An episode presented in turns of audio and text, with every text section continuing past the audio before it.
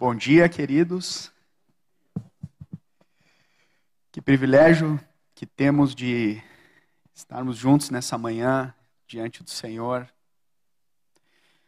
Aquilo que o Cacilhas mencionou é algo que sempre temos que ter em máxima consideração e sensibilidade, que é a realidade da presença de Deus quando nos reunimos. É um privilégio. Glória a Deus, queridos. Podemos abrir a palavra de Deus no capítulo 10 de Lucas, versículo 25. Diz assim: E eis que certo homem, intérprete da lei, se levantou com o objetivo de pôr Jesus à prova e lhe perguntou: Mestre, que farei para herdar a vida eterna? Então Jesus lhe perguntou: O que está escrito na lei? Como você a entende? A isto respondeu: Ame o Senhor seu Deus de todo o seu coração, de toda a sua alma, com todas as tuas forças e de todo o seu entendimento. E ame o seu próximo como você ama a si mesmo. Então Jesus lhe disse: Você respondeu corretamente, faça isso e você viverá. Mas ele, querendo justificar-se, perguntou a Jesus: Quem é o meu próximo? Jesus prosseguiu dizendo: Um homem descia de Jerusalém para Jericó e caiu nas mãos de alguns ladrões. Estes, depois de lhe tirar a roupa e lhe causar muitos muitos ferimentos, retiraram-se, deixando-o semi-morto. Por casualidade, um sacerdote estava descendo por aquele mesmo caminho e, vendo aquele homem, passou de largo. De igual modo, um levita descia por aquele lugar e, vendo-o, passou de largo. Certo samaritano que seguiu seu caminho passou perto do homem e, vendo-o, compadeceu-se dele e aproximando-se fez curativos nos ferimentos dele, aplicando-lhes aplicando óleo e vinho. Depois colocou aquele homem sobre o seu próprio animal, levou-o para uma hospedaria e tratou dele. No dia seguinte, separou dois denários e os entregou ao hospedeiro, dizendo: Cuide deste homem, e se gastar algo a mais, faria o reembolso quando eu voltar. Então Jesus perguntou: Qual destes três lhe parece ter sido próximo do homem que caiu nas mãos dos ladrões? O intérprete da lei respondeu: O que usou de misericórdia para com ele. Então Jesus disse: Vá e faça o mesmo. Eu estava meditando sobre essa parábola do samaritano e nós intitulamos o bom samaritano pelo que ele fez. E tem uma frase do Spurgeon que ele diz que sempre devemos pegar uma estrada rápida em toda palavra para Cristo. E eu gosto de contemplar nessa história a história da redenção, a riqueza de detalhes que o Espírito Santo foi me lembrando daquilo que Jesus fez na história e também fez na nossa história. Primeira questão é que esse intérprete da lei, ele ele queria pôr Jesus à prova. Jesus não era bem visto em sua época, porque Jesus curava no sábado, Jesus ele conversava com prostitutas, ele conversava com pecadores, ele comia com publicanos e a turma não gostava desse jeito. Hoje é bonito, né? Sentar e comer com o povão, mas esses aqui eram a elite do povo. E eles tinham grande preconceito com esse tipo de atitude que Jesus tinha. E ele pergunta para Jesus o que ele deve fazer para herdar a vida eterna. Já começa a pergunta errada na largada. A salvação não é um mérito que nós podemos alcançar. É graça de Deus. É misericórdia de Deus. Não é honra ou mérito, queridos. Mas a graça de Deus nos alcançou quando nós estávamos perdidos. E a, essa pergunta ela só aparece duas vezes na palavra, aqui e na história também do jovem rico. O jovem rico também pergunta a mesma coisa e o problema dos dois se encontra na mesma raiz. E nas duas situações, Jesus aponta para a lei. E o grande problema, o cerne da questão, era o amor. Era o entendimento do que é o amor. No jovem rico, que já começa sendo alguém destacado, porque geralmente alguém ou é velho e rico, ou jovem e pobre. Ele era jovem e rico. E ele também, lá em Lucas 18, não precisam abrir, ele era alguém que guardava a lei. Mas quando Jesus toca no assunto para aquele jovem rico que ele deveria repartir sua riqueza com os pobres, dar a sua riqueza aos pobres, ele volta atrás. E eu creio que é o mesmo dilema que está lá em 1 João, que diz: se nós dissemos que amamos a Deus a quem vemos e não a, a Deus a quem não vemos e não amamos o irmão a quem vemos, somos mentirosos. E esse homem não sabia quem era o próximo. Então ele não tinha como amar a Deus, porque esses dois mandamentos eles andam juntos. Provavelmente esse intérprete da lei sabia aqueles mais de 600 mandamentos, mas ele resume bem. E Jesus começa elogiando a resposta dele. E eu quero abrir um parênteses, viu? Quando a gente quer corrigir alguém, a gente pode aprender com Jesus começando elogiando. Às vezes, se a esposa errou no sal, alguma coisa assim, bom, a minha não erra muito no sal, né? Graças a Deus. Mas começa elogiando, né? Jesus já vai elogiando, respondeste corretamente. Mas o Senhor, ele, ele trata daquilo que o pecado fez no homem. O pecado pôs o homem no centro. Deus, igreja, tudo gira ao redor da mente religiosa. Mas aquele homem ainda tinha o seu eu no centro. E ele queria pôr Jesus à prova.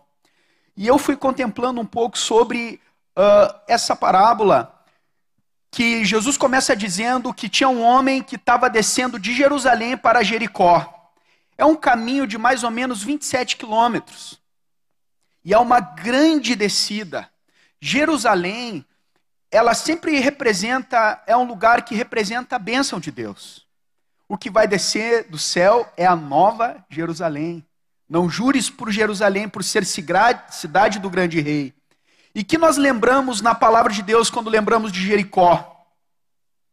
Uma das coisas é que foi uma cidade amaldiçoada por Josué. Ele diz, né, maldito aquele que retificar, lançar as bases dessa cidade com a perda do seu primogênito. Depois lá no tempo de reis, um homem vai lá, lança as bases e perde o seu primogênito. E eu fico impressionado com a semelhança daquilo que aconteceu com o homem criado para andar na presença de Deus. E o pecado tirou o homem de um lugar de bênção e o trouxe para um lugar de maldição. Quando Adão pecou, ele se escondeu de Deus. A presença de Deus outrora era o prazer de Adão, era o deleite de Adão, era a alegria de Adão. Mas agora a presença de Deus constrange, intimida, causa medo. E eu lembrei de que o pecado fez essa separação entre Deus e o homem. E lembrei também de que isso deu legalidade para que o diabo atuasse no homem. Porque nós fomos lançados no império das trevas. E o diabo vem para roubar, matar e destruir. Lembro que eu tive uma adolescência muito complicada e rebelde em detrimento das drogas. Muito cedo eu fui para as drogas cair naquela estatística que diz da maioria dos jovens, nós evangelizávamos lá quando estavam as portas mais abertas com os familiares, né, Tober, lá dos, dos adolescentes na fase, e nos surpreendia ver que 99% daqueles adolescentes que estão lá são filhos sem pais. Tu vai num dia de visita, raramente tu vê um pai. E tem uma estatística que diz isso. A maioria das pessoas que vão para esse lado de drogadição, rebeldia, foram filhos que cresceram com a ausência do, do pai. Meu pai, muito cedo, foi para o Japão para prover sustento. Eu amo meu pai, temos um, uma grande amizade, temos orado para que ele conheça o Senhor. Mas essa lacuna na minha vida se tornou uma grande brecha e tu quer alguém mais semi-morto do que alguém jogado nas drogas, cheguei ao ponto de ir até mesmo para o crack. Muitos aqui conhecem esse tipo de realidade. E da do drama que é alguém sair dessa vida. E eu estava como esse homem jogado, semi-morto. E aí aquele religioso, sacerdote levita, eles passam de largo E é interessante porque o sacerdote, ele provavelmente oficiava, ele oficiava por ser sacerdote, ele não poderia tocar no morto. Senão ele ia se contaminar para o seu ofício e não poderia exercer o seu sacerdócio. Talvez até por sua radicalidade, a lei de Deus, ele não estendeu a mão para aquele homem caído. E queridos, os homens podem até nos decepcionar, mas eu dou graças a Deus, porque Jesus não é assim. Minha mãe tentou buscar auxílios em religião, foi envolvida com isso, ela está sentadinha ali. E eu lembro que, mesmo estando envolvida com tudo que era tipo de idolatria, a minha irmã teve meningite e os médicos haviam desenganado ela, dizendo que ela tinha 24 horas de vida. E a minha mãe clamou ao Senhor: Deus, se tu existe, cura minha filha. E ela foi curada. Porque não há vale tão profundo que o amor de Deus não possa nos alcançar.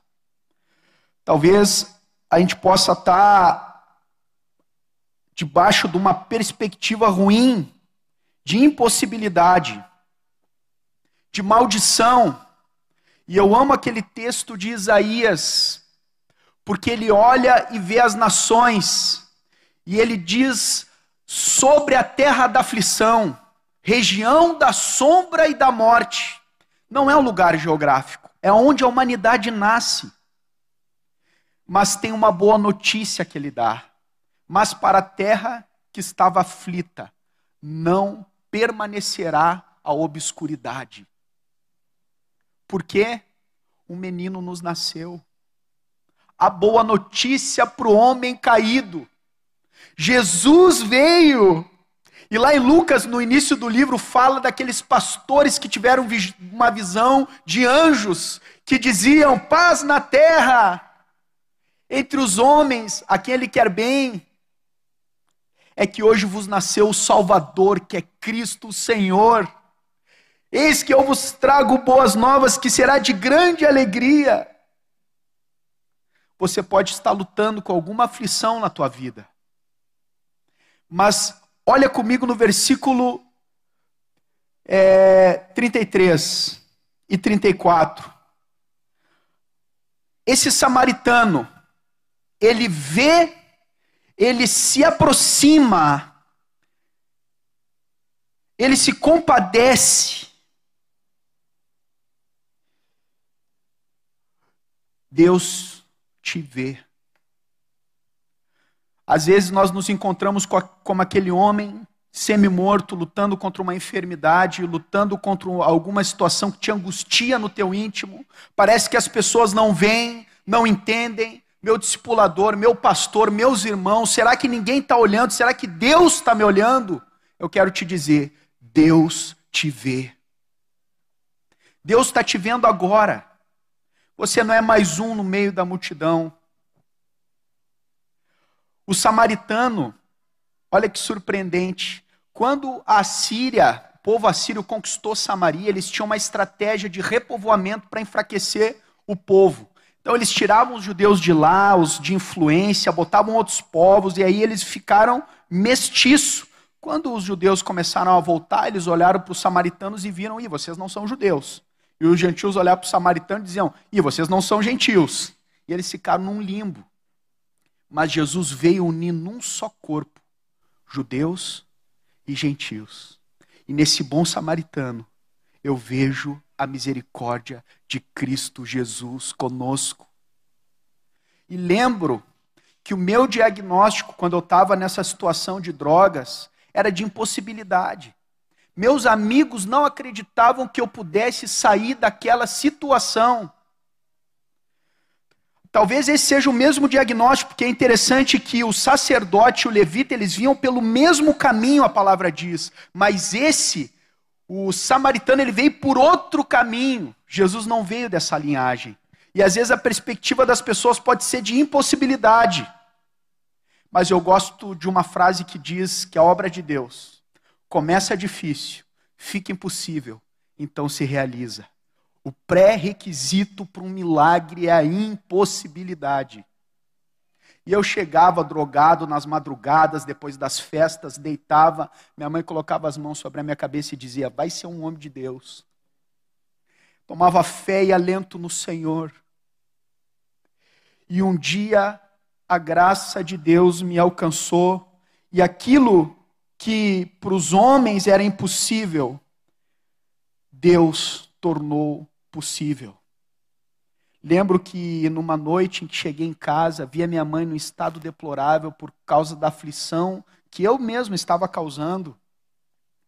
Eu olhei para ela e aquilo me cortou meu coração. E eu disse, mãe, eu preciso de ajuda. E aí ela ligou para o tio Telmo, o tio Telmo ligou para a tia Noemi, não tinha mais lugar, eu fui para uns eles ligaram para a Tia Noemi, que é um centro de recuperação, a Chácara Nova Vida, eles têm esse trabalho lá com esse público, e não tinha mais lugar para mim. Mas a tia Noemi, com o coração alargado, disse assim: Não, mas traz que a gente dá um jeito. E eu deitei num colchãozinho no chão. E aí o tio Telmo me levou lá, lembra, tio Telmo? Me levou no carro. E eu fui para lá, e lá eu tive o meu encontro com o meu Senhor. E aquele vazio que de tantas maneiras tentei preencher com tantas coisas, eu encontrei a plenitude da verdadeira vida, alegria e paz quando eu tive o meu encontro com meu Jesus querido. E ele me salvou do que eu era. E eu dou graças a Deus. Aqui diz que o samaritano aplicou óleo e vinho no homem caído. O Senhor me lembrou e não tem como não contemplar e não lembrar que o Senhor derramou o seu precioso sangue a nosso favor.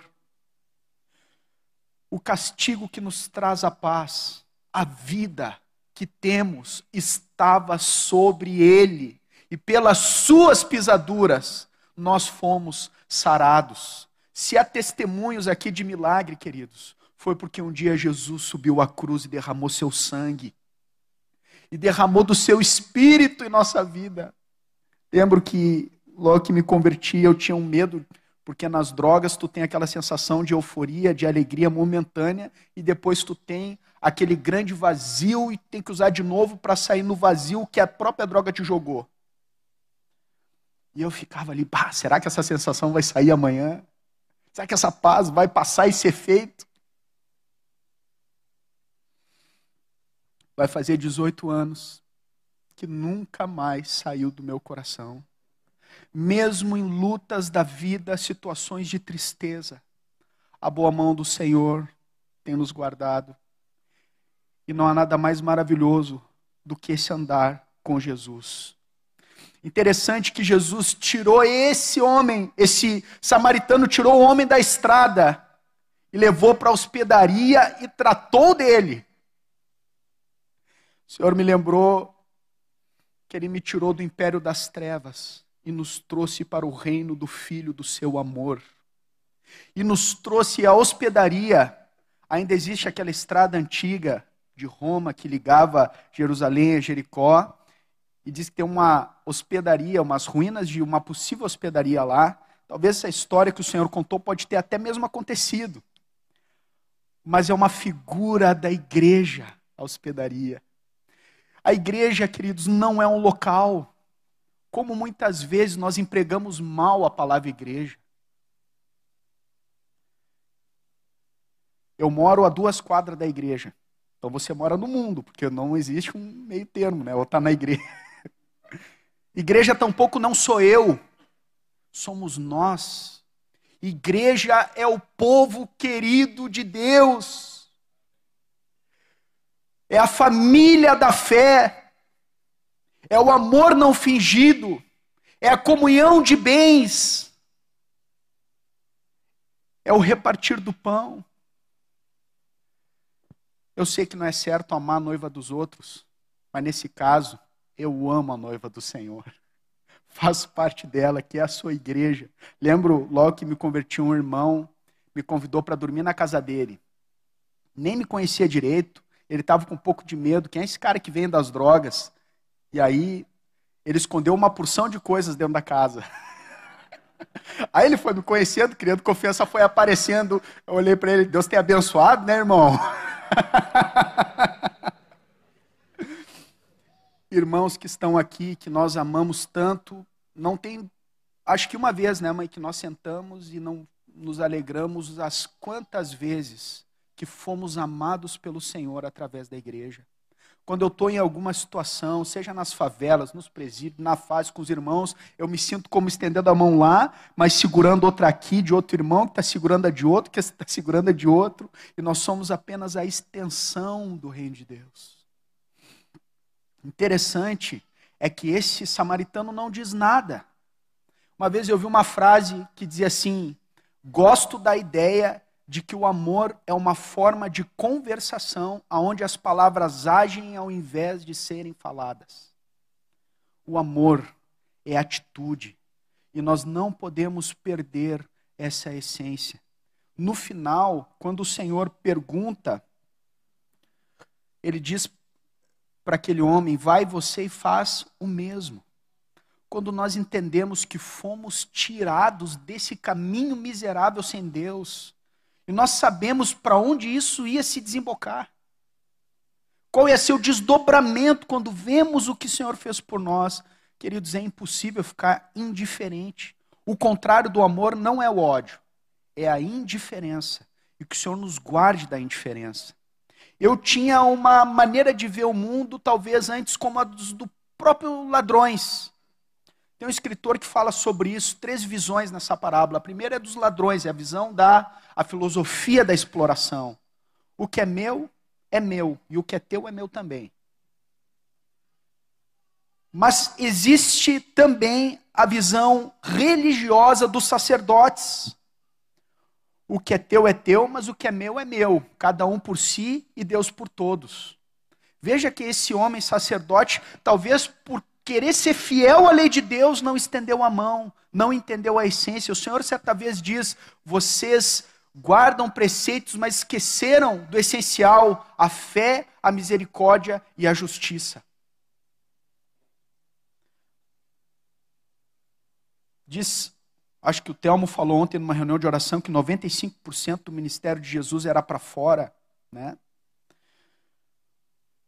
A pergunta não deveria ser uh, quem é o meu próximo, mas de quem eu posso ser próximo.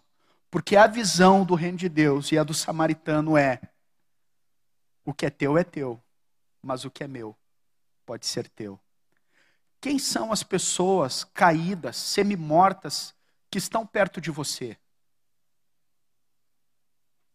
Será que estamos focados numa estrutura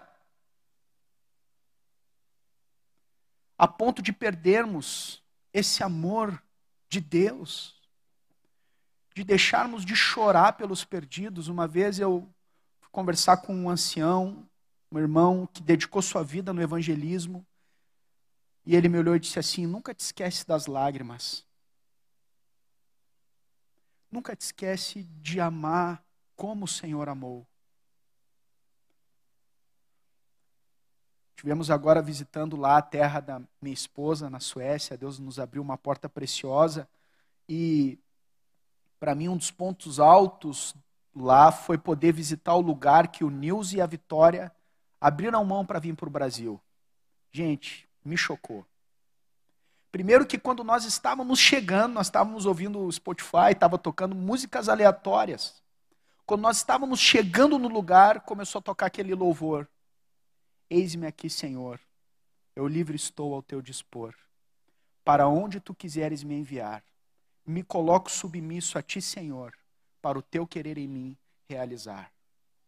E aí já nos quebrantamos e vimos que o Senhor queria ministrar conosco. Eu fiquei olhando aquele lugar dos sonhos. Eles eram ricos, queridos. Para mim, uma única palavra define o preço que eles pagaram para vir com seis filhos da Suécia para cuidar de um orfanato no Brasil. E eu trabalhei com esse público, sei que é casca grossa. A palavra é revelação. Eles tiveram revelação para obedecer a um chamado do Senhor.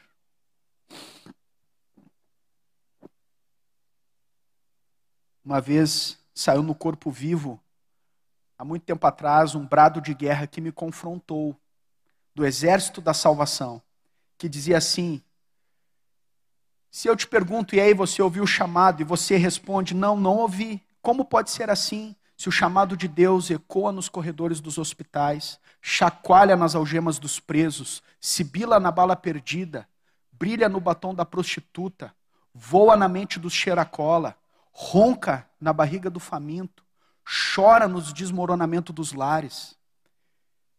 Se você não ouviu o chamado, não é porque Deus parou de chamar, é porque talvez nós tenhamos parado de ouvir. Em toda parte, Deus está nos dando a oportunidade de amarmos enquanto é tempo, de investirmos na eternidade, em vidas. Eu estou aqui, graças a irmãos, como o Otto falou, que disseram: Eis-me aqui, Senhor. Na entrada no meu casamento dos padrinhos, foi aquele cântico que diz assim: Eu não sei o que seria da minha vida sem irmãos e irmãs, sem a igreja de Cristo que está presente e viva ao meu redor. A comunhão, a oração que nos unem ao Senhor. E aí segue a canção. E eu queria encerrar, a gente poderia cantar esse cântico podemos mais uma vez nos oferecermos ao Senhor, nos rendermos ao Senhor dando graças porque ele nos resgatou do caminho de morte. E encerro com uma observação, com um detalhe que me chama a atenção. Às vezes nós pegamos situações difíceis, vidas difíceis, que até mesmo nos desanimam muitas vezes. Nós oramos, investimos, a pessoa parece que não dá fruta lá, continua semi-morta, mas o Senhor diz o quê?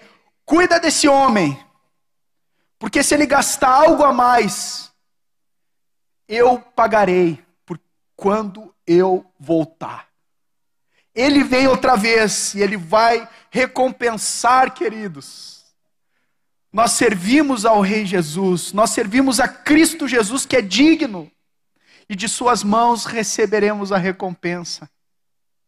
E que possamos, nesse amor que o Senhor colocou em nosso coração, que é o dom supremo, esse primeiro amor que nunca deve se apagar, esse amor de Jesus, que se humilha, que multiplica, mas divide, esse amor que nunca termina, que possa ser sempre aceso em nosso coração. E talvez uma das pregações mais eloquentes para esse mundo seja o amor entre os irmãos.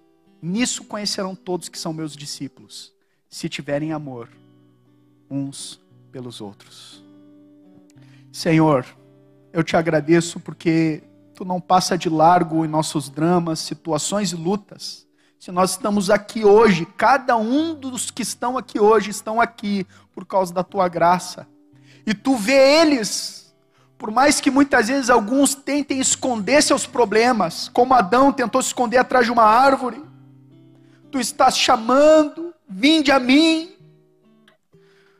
Ó oh, Senhor, obrigado porque tu foi ao nosso encontro quando estávamos semi-mortos, caídos na estrada da morte, não havia nada que pudéssemos fazer.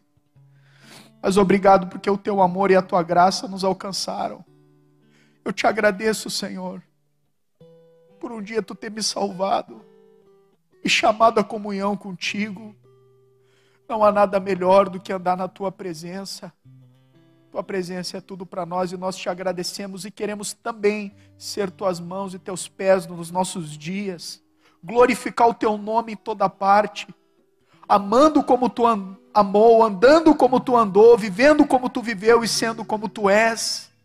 Desperta o teu povo, Senhor. Livra-nos da indiferença, da dureza de coração, da apatia, mas desperta teu povo, Senhor para te amar intensamente, te buscar e consagrar nesse final dos tempos, e para alcançar a nossa geração que perece. Ó oh, Senhor, eis-nos aqui, nos oferecemos com tudo que temos e somos para a tua glória, e nós oramos para que tu manifeste tua glória. Continua, Senhor, operando milagres, continua, Senhor, curando, libertando. Em nome de Jesus, em nome de Jesus.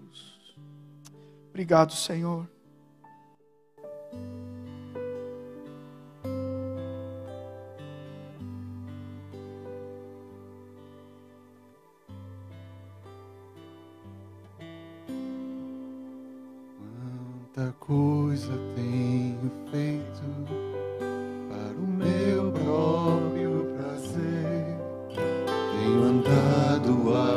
Podemos nos colocar de pé.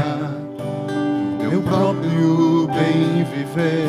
Enquanto existe tanta gente ansiosa por aí, não te conhecendo assim como eu conheço a ti. O chamado que um dia fizesse a mim e ao qual sem hesitar eu disse sim, ressoou em meus ouvidos como na primeira vez. E a ti, Jesus, eu novamente digo sim. Eis-me aqui, eu vivo estou ao teu dispor para onde tu quiseres me enviar. Me coloco submisso a ti, Senhor, para o teu querer em mim realizar.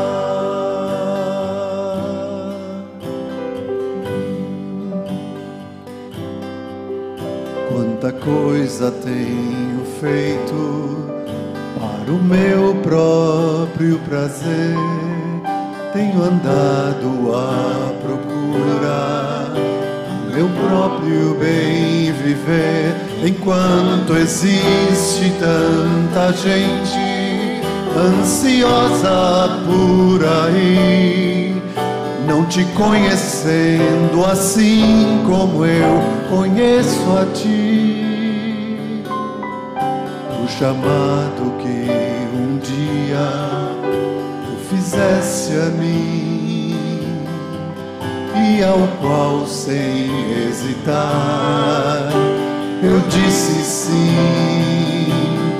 Ressoou em meus ouvidos como na primeira vez.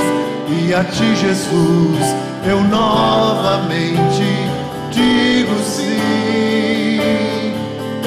Eis-me aqui, eu livre estou ao teu dispor.